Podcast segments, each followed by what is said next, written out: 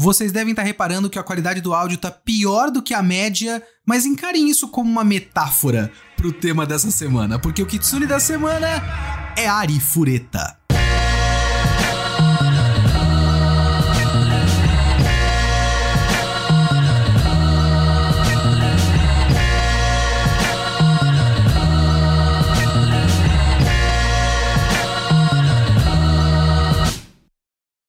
eu sou o Leonardo Kitsune e o Kitsune da Semana é o meu podcast semanal pra gente falar do que eu quiser, do jeito que eu quiser. Toda semana tem uma review. Pode ser de cinema, de anime, de mangá, de literatura, de seriado de televisão, de videogame. Eu assisti, eu li, eu quero falar. É aqui que eu vou falar. Você pode comentar o podcast lá no nosso site, o www.geekhere.com.br ou mandar o seu e-mail para leo.kitsune.com geekhere.com.br.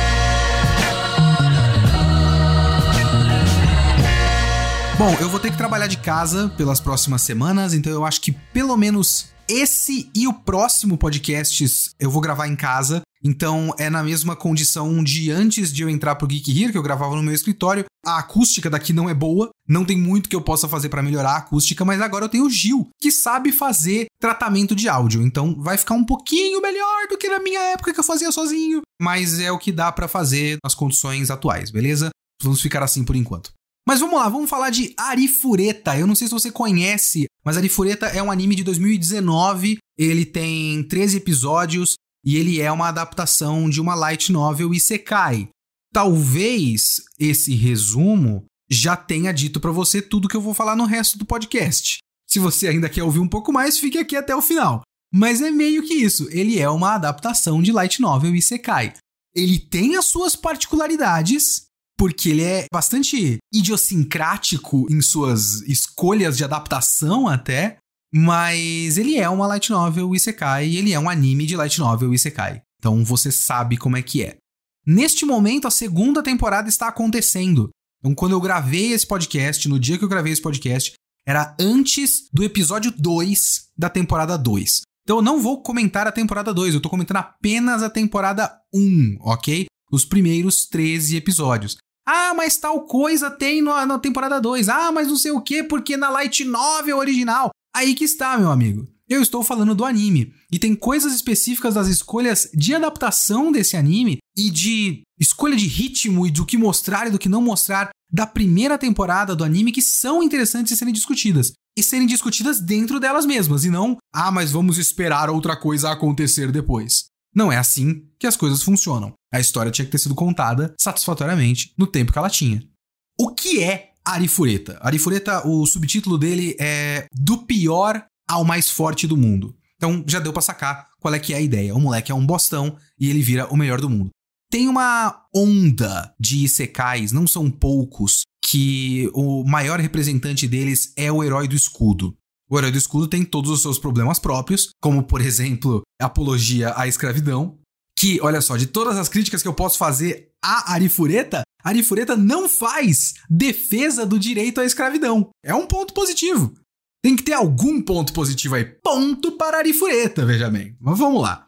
É uma escola de pensamento que é o seguinte: em vez de você se imaginar, porque tem muito dessas light novels que são originadas de web novels, né? Eu acho. Deixa eu dar uma checada aqui. Ah, exatamente. O Arifureta foi publicado originalmente no Shosetsu Kaninaro. Se você não conhece o Shosetsu Kaninaro, ele é um site. Vamos colocar assim: ele é um fórum e uma plataforma de autopublicação.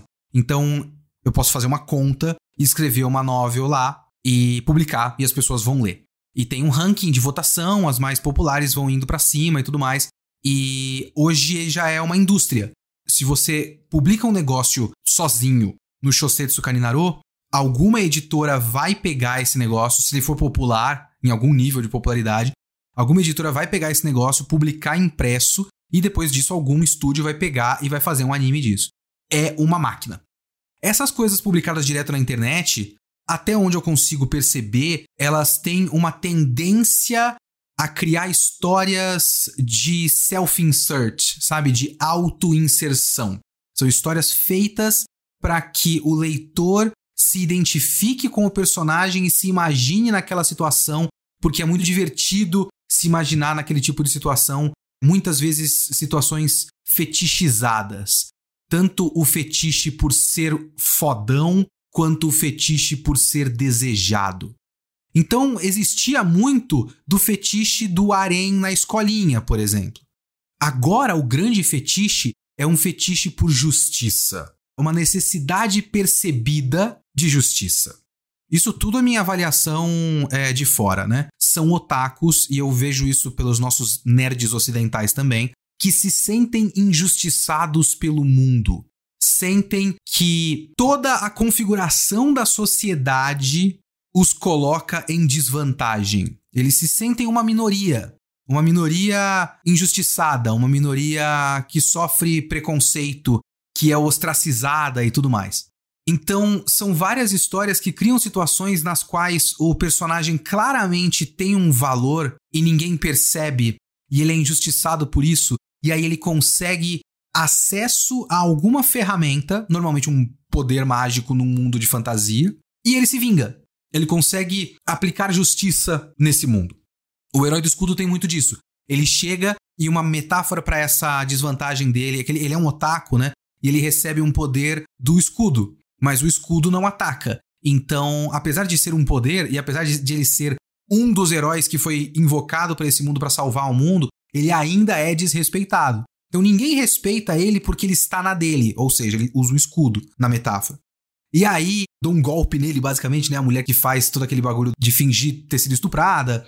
E aí ele consegue ferramentas, tanto a escrava, que é uma ferramenta, quanto é, acesso a maneiras diferentes de usar o escudo, maneiras criativas de usar o escudo, que também vão muito naquela coisa do se você é um cara que joga muito videogame, e o otaku joga muito videogame no geral, você vai sacar maneiras de usar o metagame da coisa a seu favor. Então, você vai saber usar um personagem tanque, por exemplo.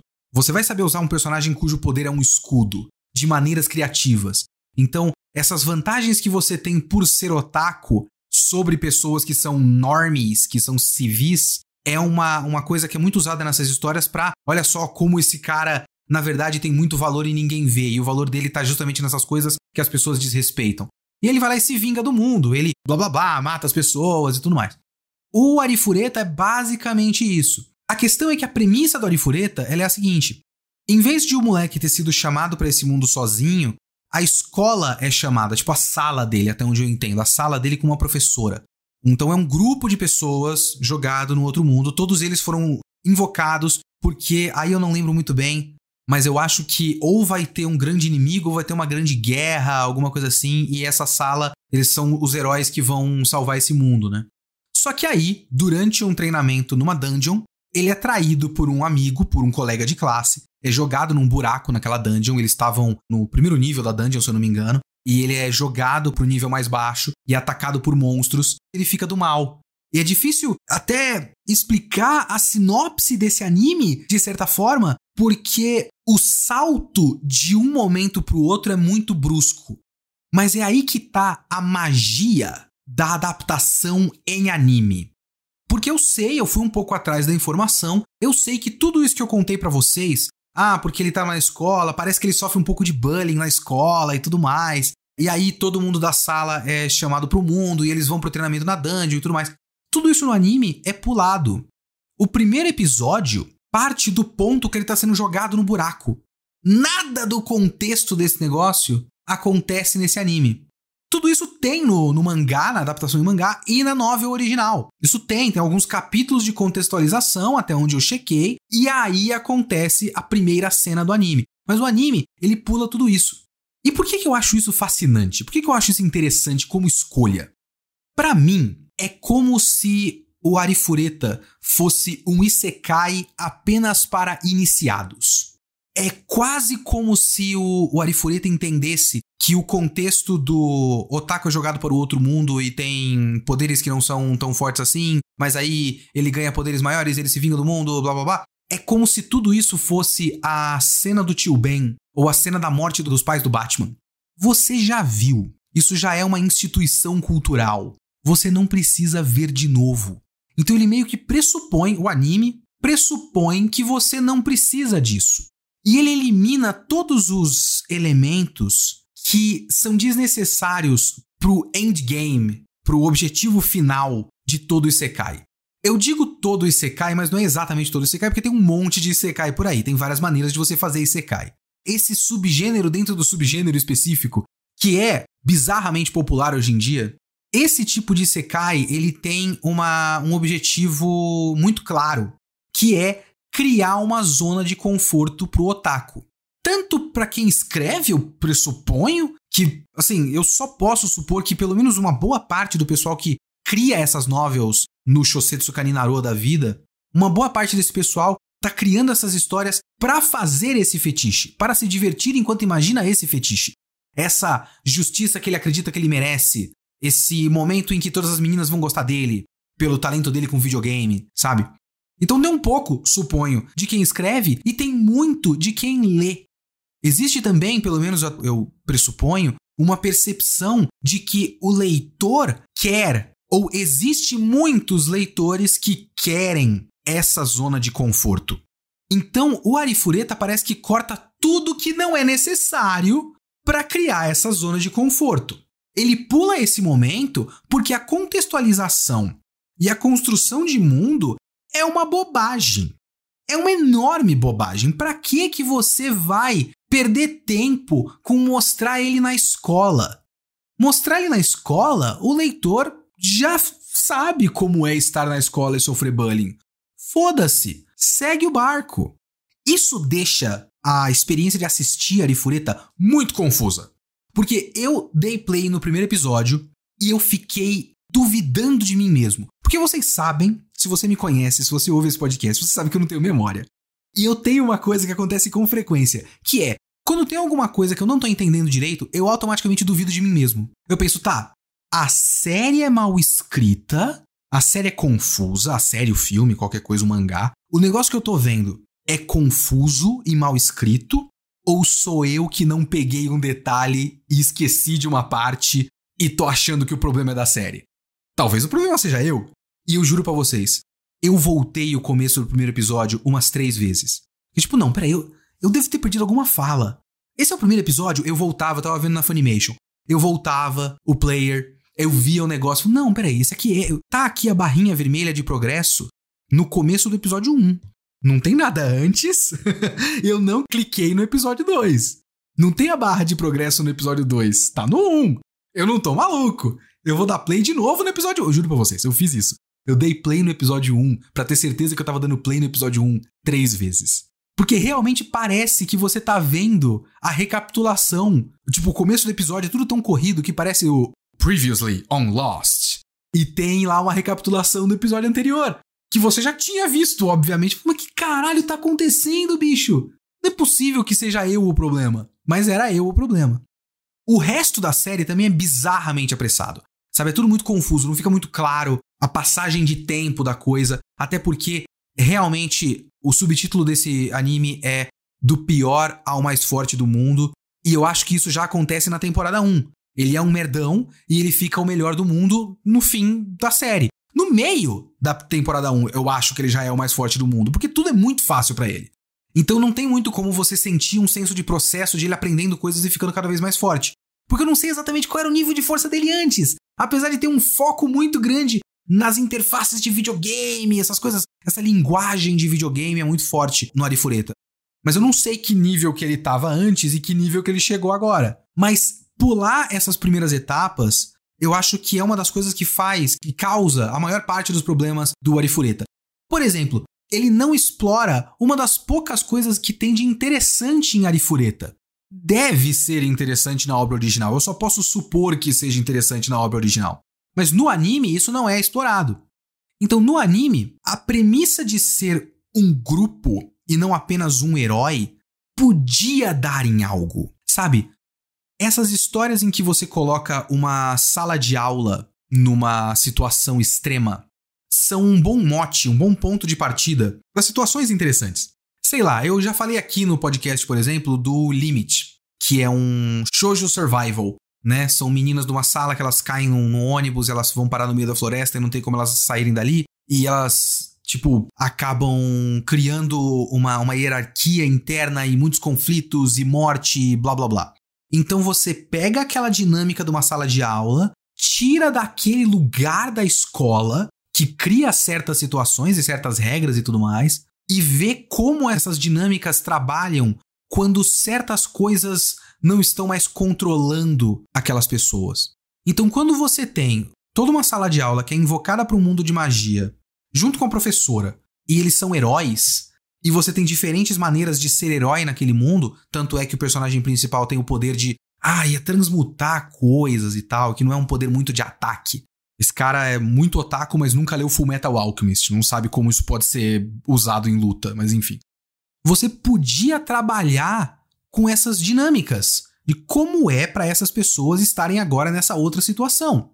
Mas isso simplesmente não importa, porque depois que a, a, a série começa, você vê o moleque caindo naquele buraco e você vê toda uma aventura dele separada, enquanto a sala fica eternamente num outro canto e a, a história vai cortando para eles e eles ficam, será que o Nagumo, o Hadimi, o Nagumo, sei lá, não lembro como eles chamam especificamente na dublagem. Será que o Hadimi tá bem, ele tá vivo. Então eles estão lá preocupados e tem toda uma outra coisa que tá acontecendo. Tipo, porra, vocês acharam o cara já? Tipo, tem uma crise acontecendo e a gente perdeu um dos heróis e a gente não pode falar para as pessoas que perdeu um dos heróis. Então pode dar merda. De repente, se a história trabalhasse essas duas coisas com igual importância, você teria uma história muito interessante. Porque você teria, de um lado, uma história solitária, até egoísta, de certa forma, você podia trabalhar esse aspecto e do outro, uma história complexa. Uma história de, de política e imagem pública e gerenciamento de crise e tudo mais. Mas não, eles são só uma coisa que fica cortando de vez em quando para dizer que existe. E também fica muito difícil de entender essa traição. Eu juro para vocês que ao longo da temporada eu comecei a ficar achando que a traição não existiu. Porque o Nagumo diz que foi empurrado, mas a gente só tem a versão do Nagumo. Mas pressupondo que ela tenha acontecido, e até onde eu vi, até onde eu chequei, aconteceu, pressupondo que de fato tenha acontecido, é difícil de entender por que ela aconteceu. Eu nem lembro direito, porque todo o elenco da escola é muito pouco importante. Mais uma vez, é o tipo de coisa que, pelo que eu dei uma checada, na novel é diferente. Mas no anime, o elenco da escola é completamente desimportante, assim. É uma coisa que eu não lembro o nome dos personagens, eu sei que tem uma menina chamada Kaori, e eles falam de vez em quando, e eu sei que tem a professora, e toda a relação da professora é estranha, mas é um monte de personagem desenhado para ser coadjuvante com nomes genéricos japoneses.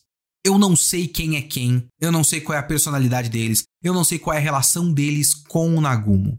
Eu sei que, no geral, parece uma relação positiva. Ou, no mínimo, ele não é um completo pária da sociedade. Ele não é um cara que todo mundo odeia, todo mundo despreza.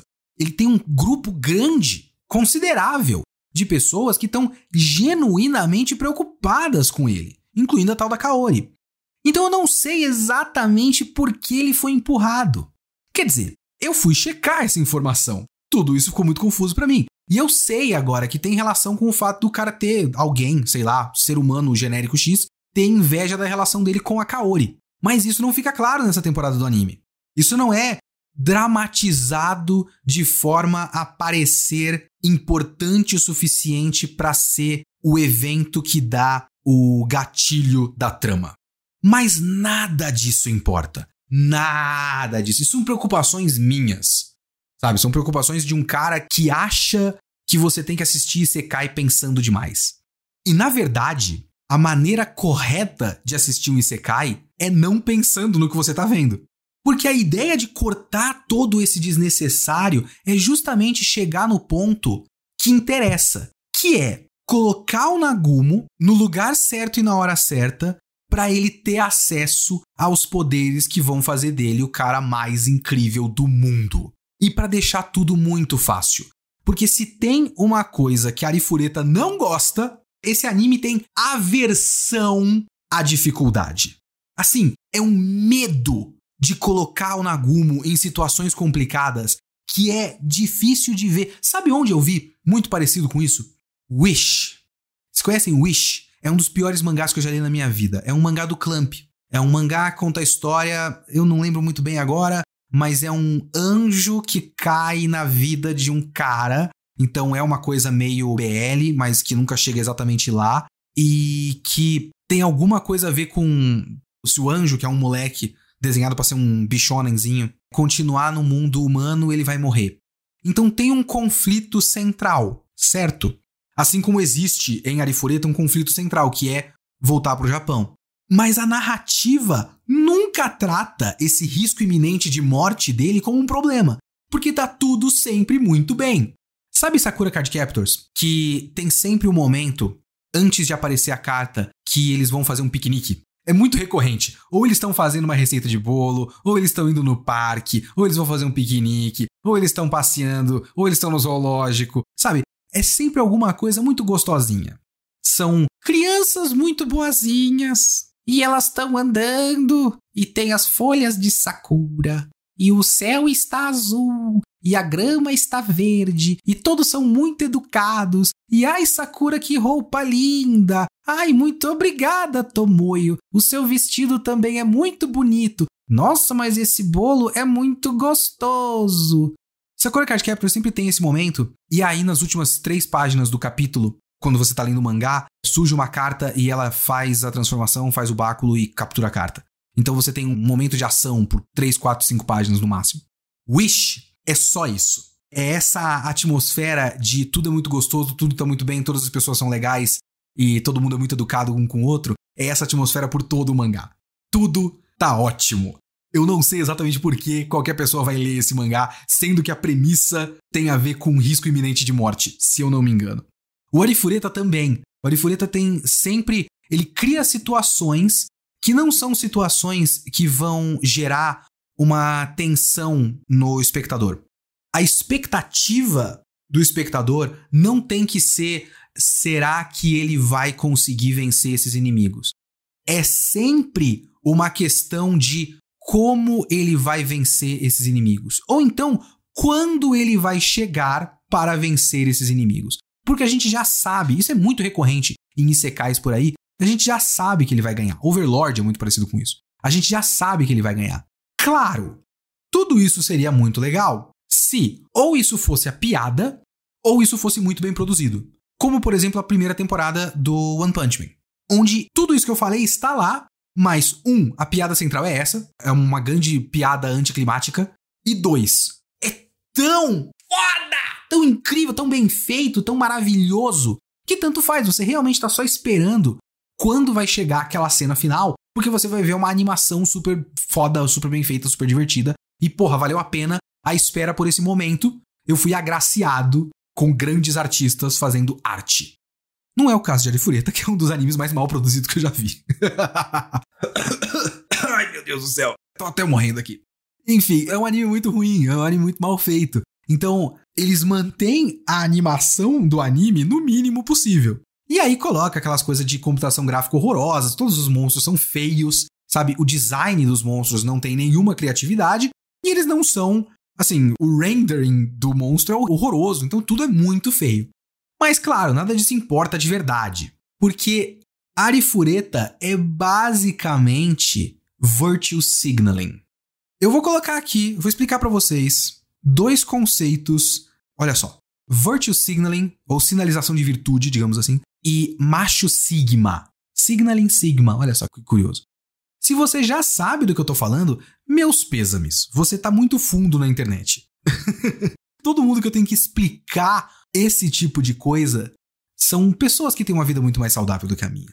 E assim, o foda de eu explicar esse negócio é que a questão de virtue signaling, principalmente, ou sinalização de virtude, é o tipo de ideia que foi assim completamente apropriada, cooptada pelas piores pessoas do mundo. Que é, obviamente, o pessoal da extrema direita, o pessoal fortran bizarro, neonazista e tudo mais. Então é complicado eu usar esse conceito e levar a sério esse conceito, porque ele só é, assim, o argumento do virtue signaling só é usado pelas piores pessoas possíveis. Então entendam a dor que é eu ter que usar esse negócio. O que, que é sinalização de virtude, virtue signaling? Como ele é usado pelo pessoal mais horroroso do mundo?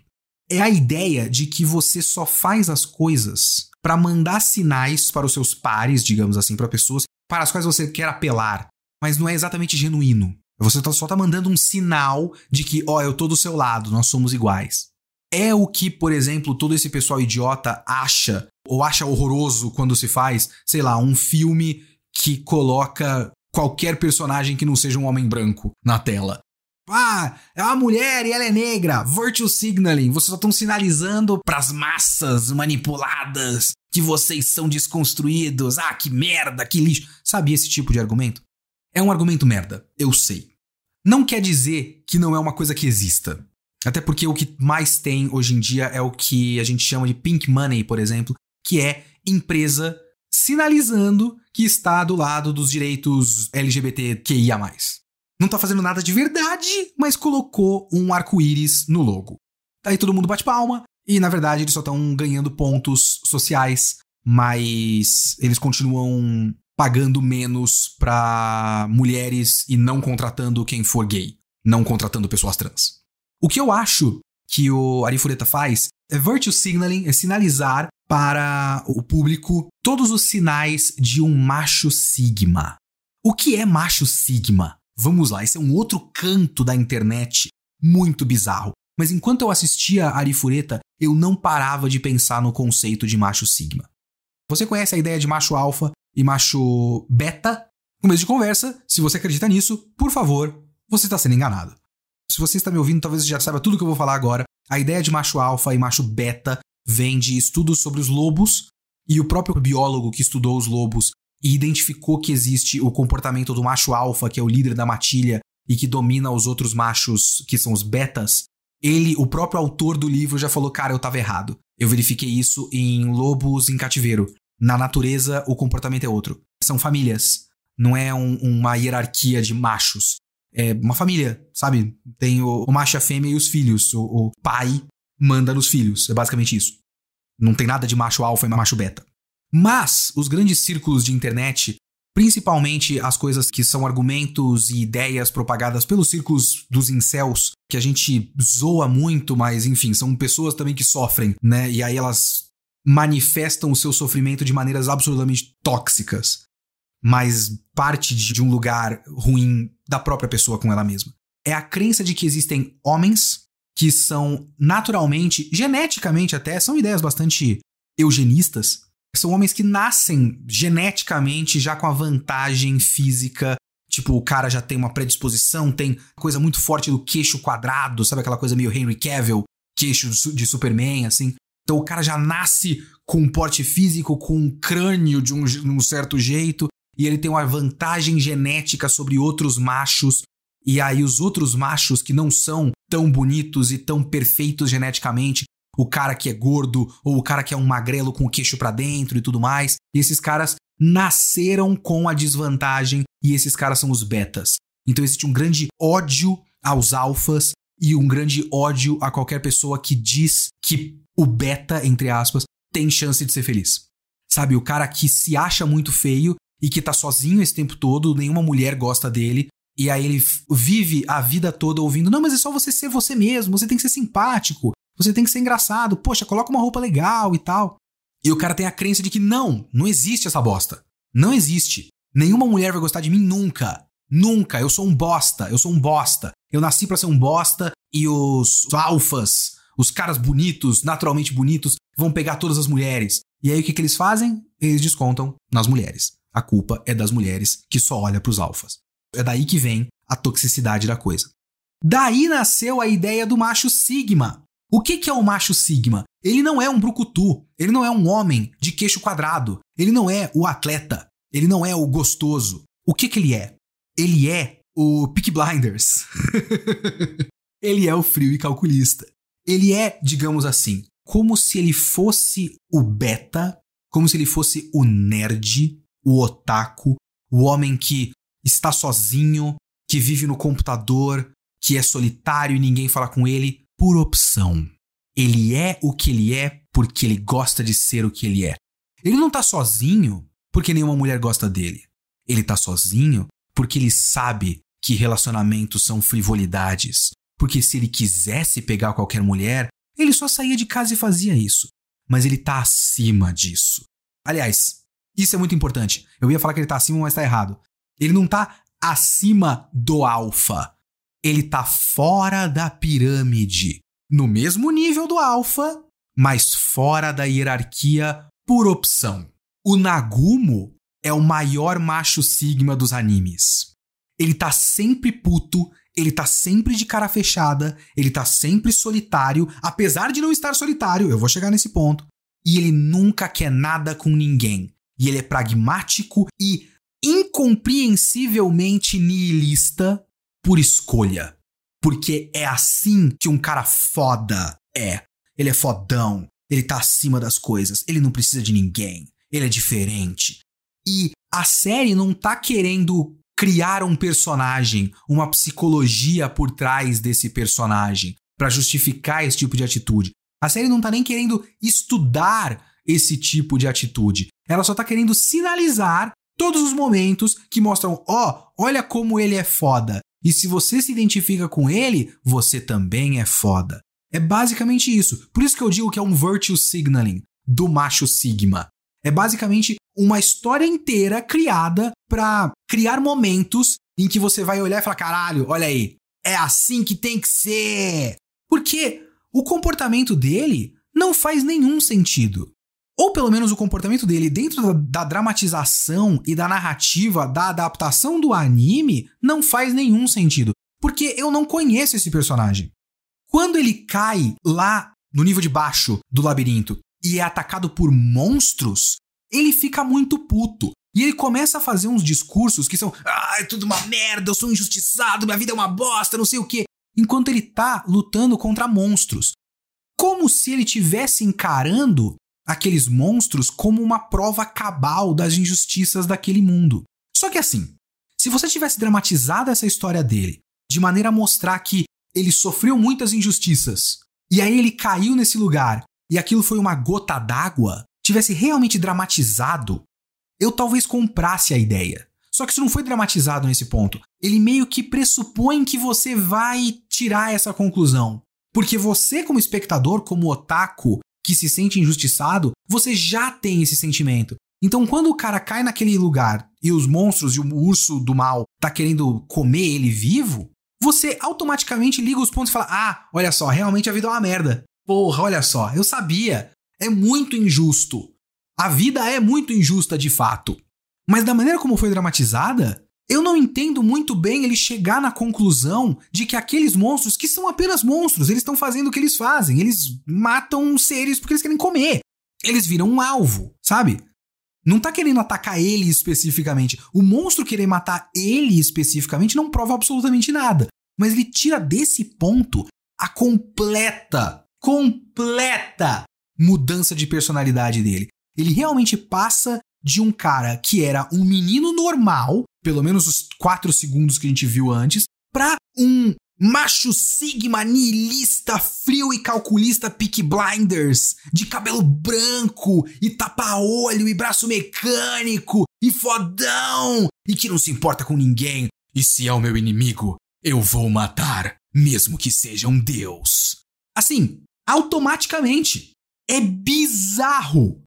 Isso, obviamente, não é uma caracterização só dele. O resto do elenco também mais uma vez, pelo menos na maneira como é dramatizado na adaptação do anime, o resto do elenco é absolutamente raso. Ele tem um harém. É até curioso como ele tem um harém e esse harém, ele tem uma menina que ele já escolheu para ser a menina dele, mas mesmo assim ele tem um harém. E tem um monte de outras minas que querem muito dar para ele, e ele se recusa o tempo todo. Mas ele tem uma menina que ele escolheu, que é aquela primeira menina vampira. Todas essas meninas, elas têm meio que uma característica só, assim. Tem uma piada central, um traço de personalidade central. A Yue, é isso, né? A vampira. Ela é também fria, calma, só que de um jeito que é meio creepy. E é isso que ela é. Tem aquela outra coelha que é a personagem mais insuportável da porra do anime, que ela é insuportável, é isso. Ela é, ah, ela é agitada, ela é feliz. E é isso, essa é a personagem, acabou. A outra menina que graças a Deus não foi, não virou escrava do cara, olha só, Vou fazer uma tangente com o herói do escudo. Ah, porque ele na verdade salvou a menina no, no Herói do Escudo, ele tava fazendo isso pelo bem dela. Cara, é muito fácil fazer no Herói do Escudo do jeito certo. Arifureta, que é um dos piores animes que eu já vi, fez do jeito certo. tem um cara, ele viu uma menina escravizada, ele foi lá e matou o escravizador e levou a menina com ele. Pronto! Ele libertou a menina. Ele não trata ela como escrava. Ele não precisa ser um bom dono de escravo. Ninguém tá vendo. Ele só mata o cara e segue. Graças a Deus, pelo menos não tem uma defesa do direito dele de continuar dono da menina. Ele meio que adota como filha. Mata o escravizador e adota como filha. E essa menina, Miu, se eu não me engano, que é uma menina sereia, ela é isso. Ela é a filha, ela é fofinha. Ela é kawaii. Ela chama o cara de papai. Acabou. Então você já tem um, um, elenco muito ruim no geral. É só várias meninas que ficam ali na, no jeep dele. Aliás, outro parênteses que eu preciso fazer. Eu odeio a estética e a caracterização do mundo desse anime. Mas isso é uma coisa muito recorrente em Isekai no geral, porque parece que eles querem ter tudo de uma vez. Então você precisa ter uma estética de fantasia medieval, mas que também tem smoking e saia de colegial e aí, nesse caso, ele tem braço mecânico e jeep e moto e os caralho quatro. Eu sei que ele pode sintetizar coisas e tudo mais, mas deixa tudo muito menos interessante visualmente porque é só uma maçaroca de qualquer bosta. Enfim, é só um monte de menina sentada no jeep dele. Não tem nenhuma graça acompanhar esses personagens. O que deveria ser interessante é você acompanhar o Nagumo, mas o Nagumo é um personagem que não faz o menor sentido. Por exemplo, ele tem uma coisa de sempre se recusar a ajudar as pessoas. Isso tem dois motivos. O primeiro é que ele sempre precisa chegar na hora H para resolver as coisas. Então, para ter o momento em que ele chega na hora H e resolve tudo, ele precisa antes não estar lá. Dragon Ball Z, por exemplo, resolve isso com o Goku morrendo. e aí ele volta da morte e vence os inimigos. No Arifureta, ele se recusa a agir, vai embora, merda acontece e ele chega na hora H e faz Yeah, olha só, eu cheguei. e é isso. Mas ele precisa se recusar porque ele tem que manter aquela panca de nihilista sem motivo. Ele precisa ter um momento em que ele fala em voz alta que ajudar o próximo não tem nenhuma vantagem para ele. Mas ele também precisa ajudar o próximo porque ele precisa estar muito moralmente acima de todo mundo o tempo todo. Então não é uma caracterização para fazer sentido. É uma caracterização só para apelar para um público específico que precisa se sentir moralmente acima das coisas.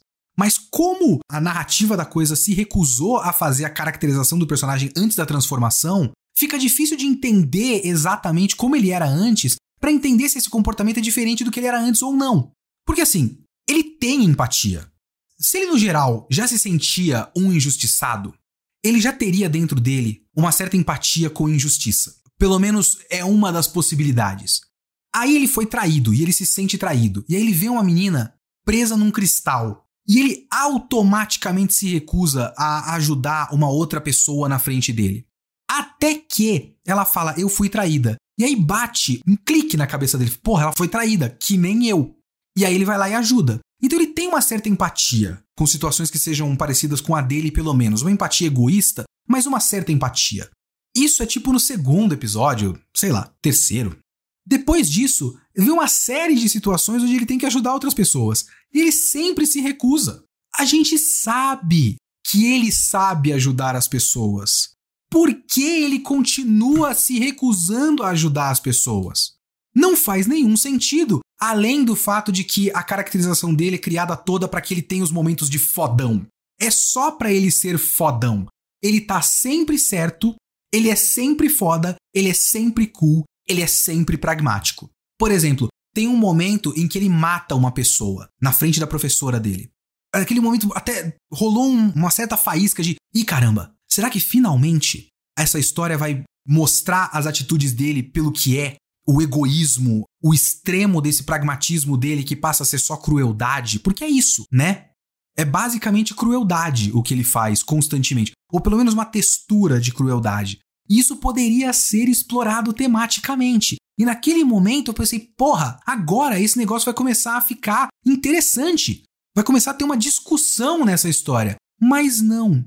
Ele mata o cara para poupar a professora do trabalho de matar um aluno dela.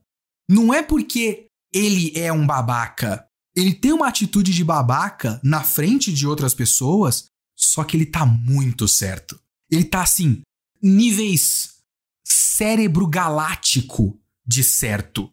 Sempre, o tempo todo. E é muito complicado, é muito difícil de entender o Nagumo. Tipo, no último episódio, último episódio da primeira temporada, tem um flashback na escola. E mostra o comportamento do Nagumo entre os alunos, entre os colegas de classe dele, como ele era antes e tudo mais.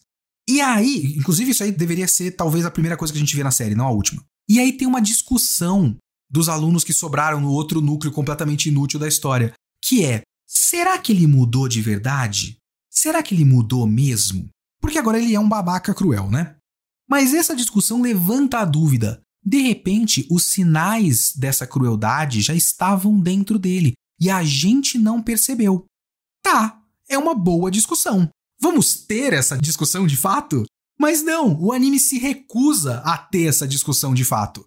Aliás, eu tenho a sensação, inclusive, que ele levanta a discussão só para colocar mais um ponto na ficha de personagem dele das coisas que fazem ele ser foda. Das coisas que fazem ele ser um macho sigma. No fim, sabe uma coisa que eu fico pensando? Ia ser muito interessante se não fosse uma traição. Até onde eu chequei, de fato é uma traição. Eu acho, inclusive, que a narrativa do anime só deixa a dúvida de ser uma traição ou não porque é mal escrito. Se é que deixa a dúvida e não é coisa da minha cabeça, talvez nem deixe dúvida. Talvez a dúvida seja coisa da minha cabeça. Mas já pensou? Se de repente não é, não é uma traição e não foi empurrado. Ele tem essa paranoia na cabeça dele de que ele é um injustiçado, ele tropeçou e colocou na cabeça dele: "Não, eu tenho certeza que foi aquele maluco lá, foi foi o Jorge. Porra, filho da puta do Jorge, vai se fuder, Jorge. Jorge me empurrou no buraco, desgraçado." Quando o Jorge nem estava por perto. O Jorge estava doente, ficou em casa nesse dia. O anime nunca teria esse tipo de perspicácia, esse tipo de, de twist.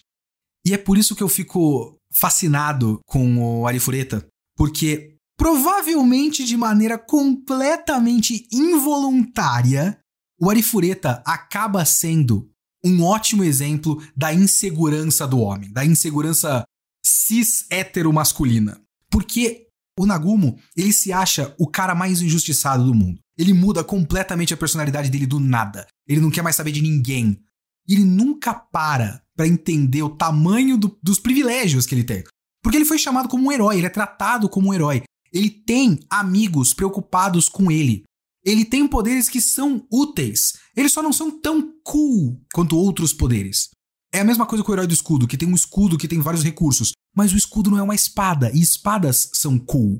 Quando ele cai no abismo, ele automaticamente acha um poder infinito. É a primeira coisa que acontece nessa história. Ele acha uma fonte de poder infinito. Ele encontra uma menina que é uma loli imortal, pelada, ultra poderosa, que automaticamente se apaixona por ele. Ele acha uma segunda menina que tem outro poder conveniente. Ele chega num lugar e automaticamente recebe, tipo, todos os poderes e todos os conhecimentos infinitos de um holograma, que chega e fala: Oi, você chegou até aqui. Toma tudo o que você precisa para viver neste mundo. Agora. Ele ganha tudo de mão beijada muito rapidamente nessa história. E ele ainda tá puto com tudo e todo mundo o tempo todo. É fascinante. O Nagumo e a Arifureta como um todo é meio que o Twitter. É o homem hétero, principalmente o nerd e o otaku, os piores exemplos possíveis disso, no Twitter o tempo todo. É tudo muito ruim e ele sempre é uma vítima. As vítimas reais do mundo que realmente sofrem com alguma coisa, esses não, esses são mimimi. Esses aí é tudo frescura. Ninguém entende o meu sofrimento. Eu sofria quando eu tava na escola. É isso, isso é o Arifureta. É a grande crônicas da insegurança masculina. É fascinante. E é fascinante como a Arifureta consegue dizer muito sem querer. Porque a Arifureta não quer dizer nada disso. A Arifureta não tá nem aí, não tem uma mensagem, é apenas apelar para um público. Um público que precisa de uma zona de conforto. Ele criou essa zona de conforto. Mas essa zona de conforto diz muita coisa. É muito interessante. Claro, a Arifureta é só mais um exemplo do que Isekais fazem no geral. É basicamente isso que esses Isekais especificamente, principalmente dessa onda de clones do Herói do Escudo, e eu nem acho que o Herói do Escudo é o primeiro, mas é o mais famoso, pelo menos o, o exemplo primordial da coisa, né? Com certeza o Herói do Escudo é um depois de uma longa linha de muitos desse tipo, de uma longa evolução do subgênero. Mas essa grande linha de Isekais, clones do Herói do Escudo, que são vários, toda temporada tem um agora pelo menos, todos eles são muito parecidos e todos eles dizem a mesma coisa. Então não é como se a Arifureta fosse super especial. Inclusive, se tem uma coisa que a Arifureta não é, é especial. Mas não deixa de ser um exemplo muito interessante de uma coisa que está acontecendo hoje em dia.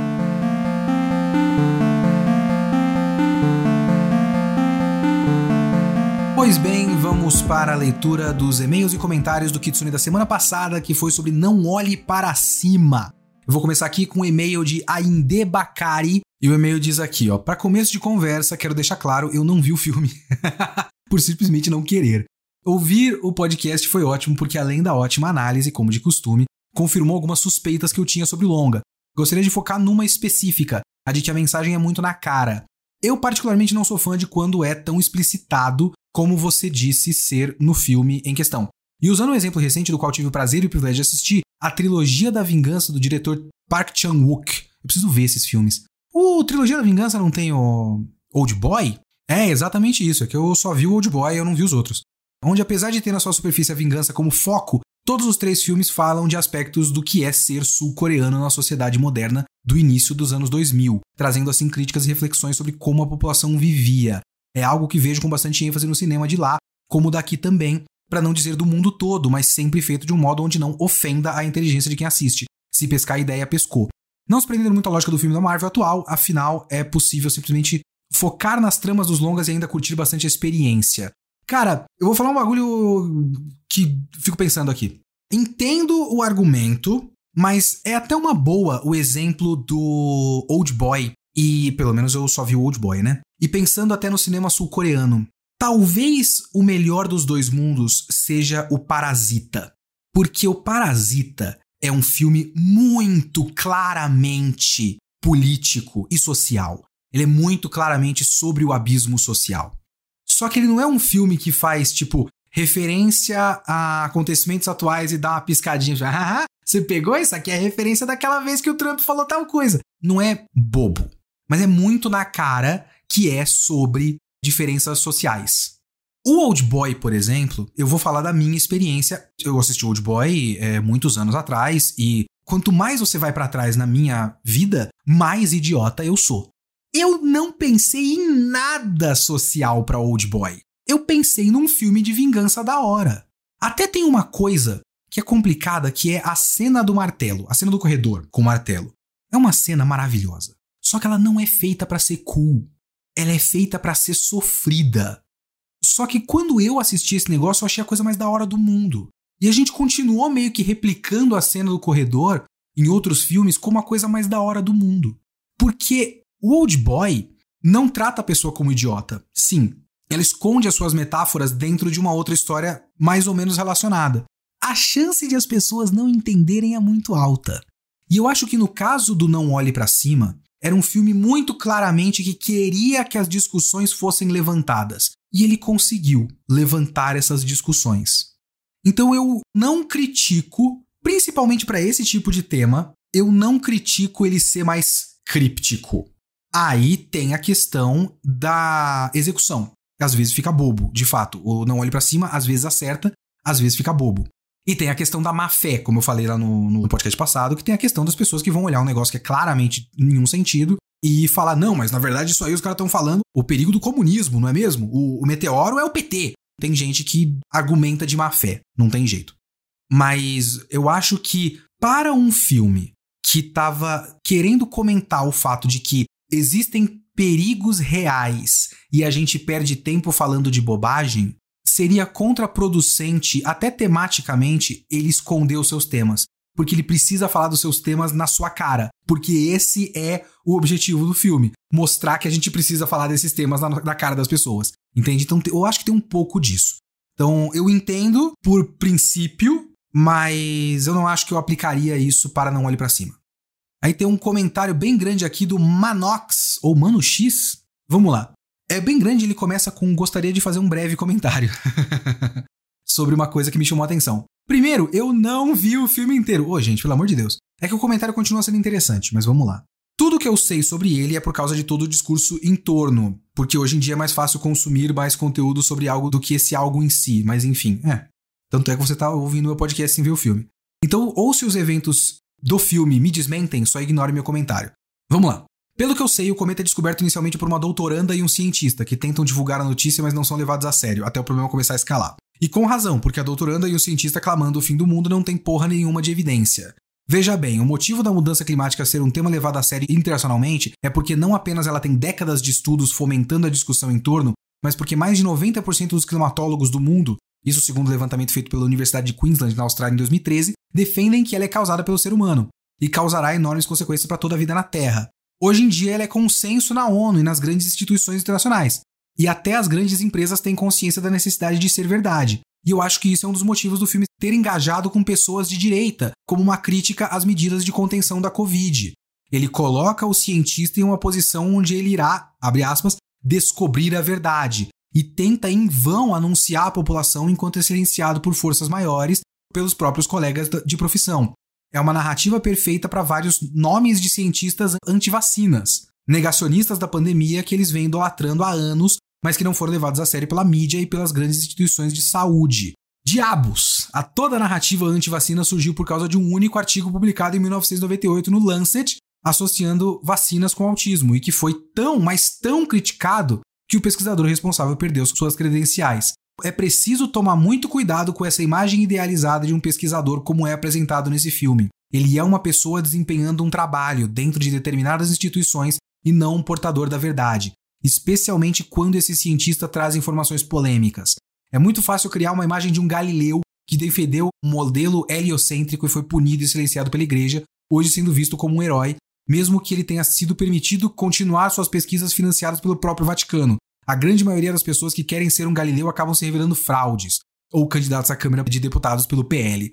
Cara, seu comentário é muito interessante porque ele vai no problema de você fazer ficção que seja muito política num momento complicado como a gente está fazendo agora. Sim, os eventos do filme meio que desmentem o que você está falando. Porque existem momentos do filme onde eles falam, mas aí que tá, é a questão da dramatização da coisa e tudo mais.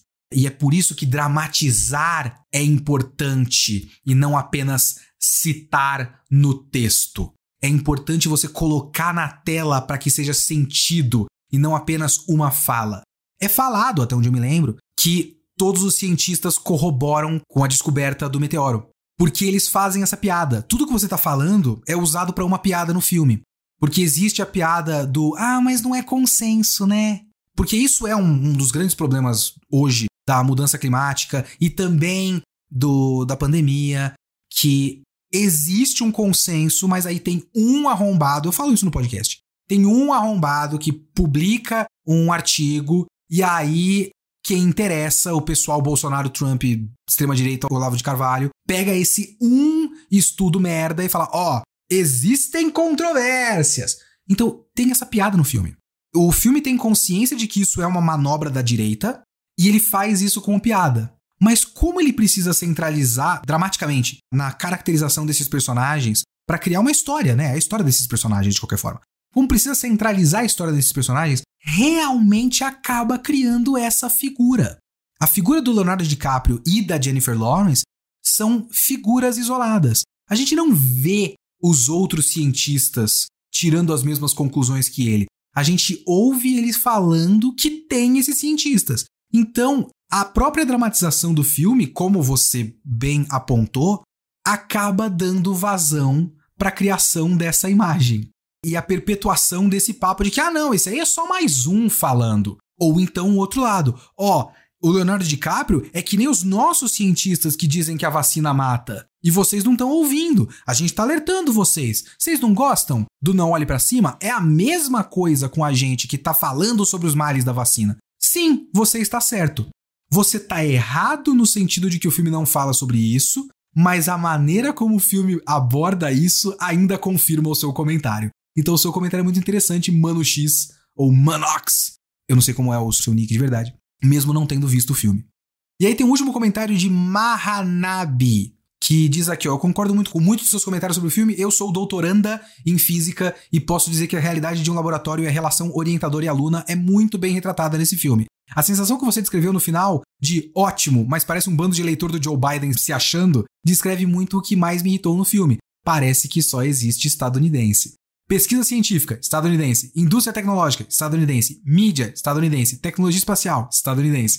Chega a ser besta o momento que a Rússia e a China saem da jogada por conta de uma explosão em uma base, caralho. Não precisa ser nenhum defensor do modelo político chinês para saber que eles têm tecnologia pra caralho e influência crescente nos campos de pesquisa científica, física e têm desenvolvido sua tecnologia espacial recentemente. E no filme é como se não existisse China praticamente. É isso, um filme bom dentro do contexto. E o contexto é eleitor do Biden que mora nos Estados Unidos e que para ele o mundo é os Estados Unidos. Então tem um pouco disso. O ponto de vista de quem faz não considera muito que existe o resto do mundo. Então tudo vai ser focado nos Estados Unidos. Então, obviamente que tudo que eles fazem vão ter consequência mundial, mas uma coisa que claramente ia acontecer ia ser uma corrida espacial para ver quem resolve primeiro o problema para ser o mais foda a China, a Rússia, a Índia, ou uma grande coalizão asiática entre China, Rússia e Índia. Então ia ser um jogo político muito interessante, mas obviamente tudo é focado na mídia americana e na Casa Branca no filme. Então tem esse ponto de vista sim. Muito interessante seu comentário também. Muito obrigado a todo mundo que mandou comentários muito legais para o Kitsune da semana sobre Não Olhe Para Cima. Continuem mandando seus comentários em geekhere.com.br ou leo.kitsune.geekhere.com.br.